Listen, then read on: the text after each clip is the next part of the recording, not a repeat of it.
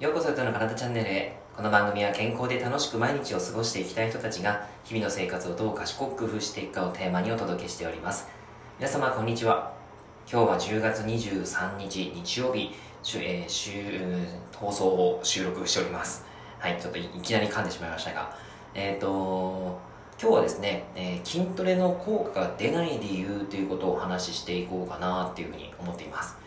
あのちょうど今日ですね、えー、オンラインでセッションをさせていただいているお客様からあのあんまりこう効果がトレーニング効果が最近感じられてなくてっていう方ですね。あのその方は1ヶ月に1回、えー、僕のですねオンラインパーソナルトレーニングを受けてくださっていてであとは他のパーソナルトレーナーさん現地のパーソナルトレーナーさんにもあの指導を受けてでトレーニングしてるんですけどもその方のお話をちょっと今日はしていこうかなと思います。えっと、一番最初ですね、えー、なんどのくらい前かな？半年前か。あ半年、もっといいんだけどな。8ヶ月、9ヶ月前ぐらいからオンラインパーソナルをスタートしていただいていて、で、えっ、ー、と、1ヶ月に1回のペースで、えー、僕のトレーニングの時の見直しですね。1ヶ月間をどういう風なトレーニングしていくか、あとは食事の内容をどういう風にしていくかっていうのを見直していくような形でやっています。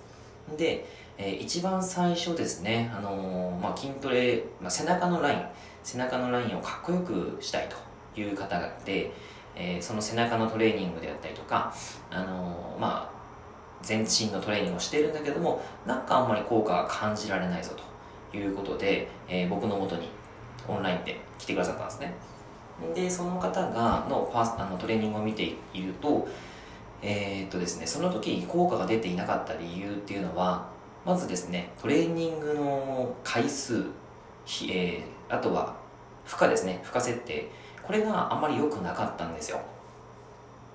うん、で、あのー、自分の体に対するやっぱり負荷って結構大切なんですね筋トレの効果を出す時。その負荷が、えー、まあやっぱり楽な重さになってしまっていた。あの同じ回数同じ重さでずっとやってしまっていたと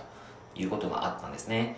えー、それがまず一つのポイントでした。であとは、えー、食事ですね。その方血糖値がやっぱりあんまり安定してなくて食事をなかなかあんまり食べられないという方だったんですね。あの筋肉をつけるためにも筋トレばっかじゃダメなんですよ。やっぱりトレーニン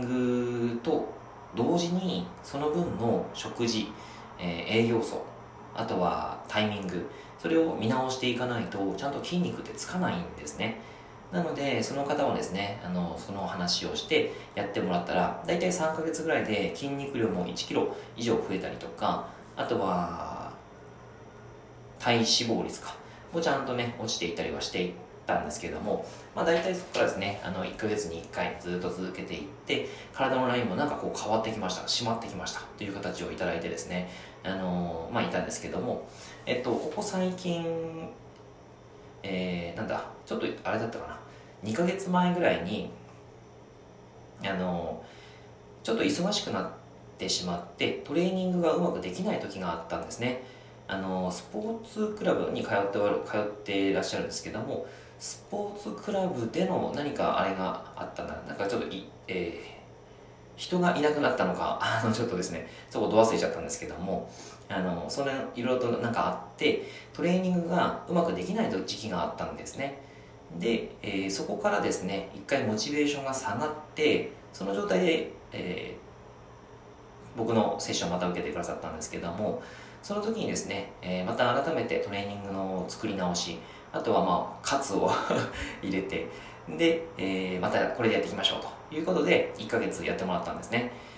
でそこからですね、えー、徐々に徐々にペースを取り戻してあのトレーニングやってこれたんですけどもえ今回ですねトレーニング効果があんまり感じられないと、まあ、数値もあまり上がらなかったということで、えーとまあ、1ヶ月間の内容を振り返ってみたんですよ。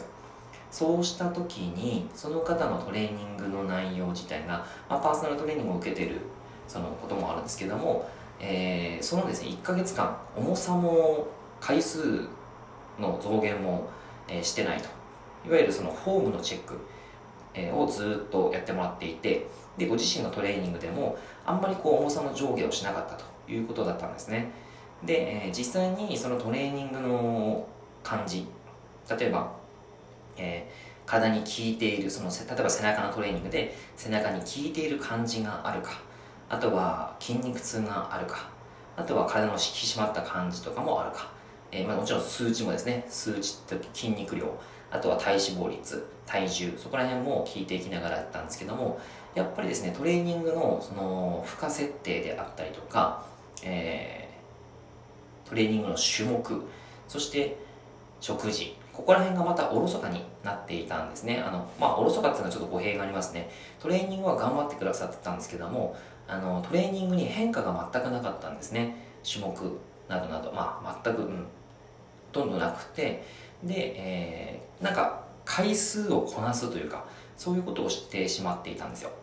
なので、え、まずじゃあ自分のそのトレーニングの方法として、え、回数を10回3セットするというのをまずちょっと一回壊しましょうと、え、その、えやっている重さを回数8回にして、え重りをちょっと上げてフォームを崩さない程度のやり方フォームでちゃんと8回引いてやっていきましょうということをお伝えしたんですね。でそれを知ってい、えー、くこと。あとはトレーニングの種目ですね。背中のトレーニングでベントオーバーローイングとかあのラットプルダウンとか、えー、マシンのローイングとかあったりするんですね。でその中で、えーと、ベントオーバーローイングに関して背中の種目のベントオーバーローイングをすることに関しては背中が効きますと。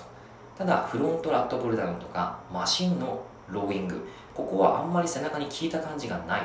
ということをお伝えあの言ってたんですよ。なのでじゃあ、えー、その種目を変えましょうと、えー、今両手で引く動作であまり効きが悪いので、えー、片手で引く動作に変えてみました。あのー、そのローイング系ですね。背中の筋肉で、えー、フロントラットプルダウン。これをあの両手で引くんじゃなくて片手のみにして、え、ケーブルを使って背中のトレーニングをしていく。片手にすると意識をしやすくなってくるんですね。両手でやるとあまりこう使いにくいというところが片手になると可動域ももちろん広がってきやすいし、あのー、すごくその片方に集中できるので、え筋肉の意識がとてもしやすくなります。なのでそういった形にしましょうと。いうことで、えー、はい分かりました。ということでやってくださる形ですね。であとは、えー、そのと種目のですねあの内容を全部そういった形でえー、聞かせやすいものに対する、えー、回数頻度あの強度をお伝えしていった感じです、まあ、こういう形でですね少しずつ自分の聞きやすい運動を見出していってその動きをやって、えー、背中の筋肉が例えば効いたっていう感覚が脳がちゃんと理解しないとあのトレーニング効果ですねただ単純に引くとかですねただ単純に回数をこなすだけになってしまったりするのでそれが良くないんですね。それをちょっとまず改善してみましょうということでお話をしてみました。あともう一つですね食事に関して、えー、改めて PFC バランスというものをあのその方にお出ししたんですね。PFC バランスっていうのは P はプロテイン、えー、いわゆるタンパク質。そして F はファット脂質です。そして C はカーボハイドレート炭水化物ですね。この、えー、3つの量というのをもう一回割り出してみて、えー、実際に今食べてる量を、あの比べてみると結構少なかったんですよ。食事量が。特に炭水化物ですね。その方はですねあの体の,、まあその背中をきれいに見せると。いうのが目的なので体重はそこまで増やす形ではないんですよね。ただ体重を別にそんなにこう減らすっていうことにあのモチベーションを持ってるわけでもないので、えー、じゃあ体重はキープの状態でちゃんと筋肉が分解されないように血糖値を安定させながらいきましょうという話をして、えー、その食事の量というのを調節してもらうような形にしてみました、はい。まあ、具体的には炭水化物を少し増やすこと、えー、そして、えー、今タンパク質はぼちぼち取ってたのでタンパク質の量は一定もしくはちょっと減らすか。そして脂質を少し高めるか。というような形でご案内をしています、うん、あとは血糖値を安定させるために、えー、間食をちゃんと定期的に取りましょうということをお伝えしてこれで1ヶ月後どういうふうになるかなっていうのをあの再チェック再評価していくような形にしています。はい。こんな形でですねやっぱりあの自分の体って、えー、自分で結構トレーニングしているとなんかねあの効果出ないんだけどなんとなくやっぱりそれをやり続けてしまうということがあったりするんであのなかなかねトレーニング効果、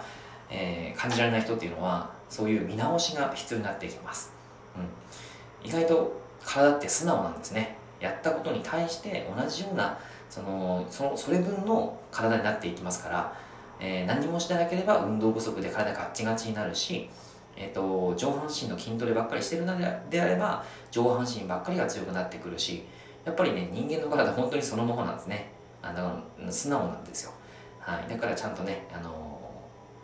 定期的にこういうふうに見直してあげてトレーニング効果を出してあげるということが体を変えるためにとても大切になります。はい。なんかねあの体だけじゃなくていろんなことにつながってくるんじゃないかなと思いますけどなんか参考になれば嬉しいです。はい。というわけで以上になります。えー、ぜひぜひ体を変えたい。そんな方はですねぜひご自身のトレーニング見直しながらやってみてください。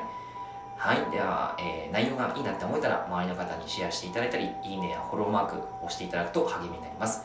今日もラジオを聴いてくださってありがとうございました。では良い一日を。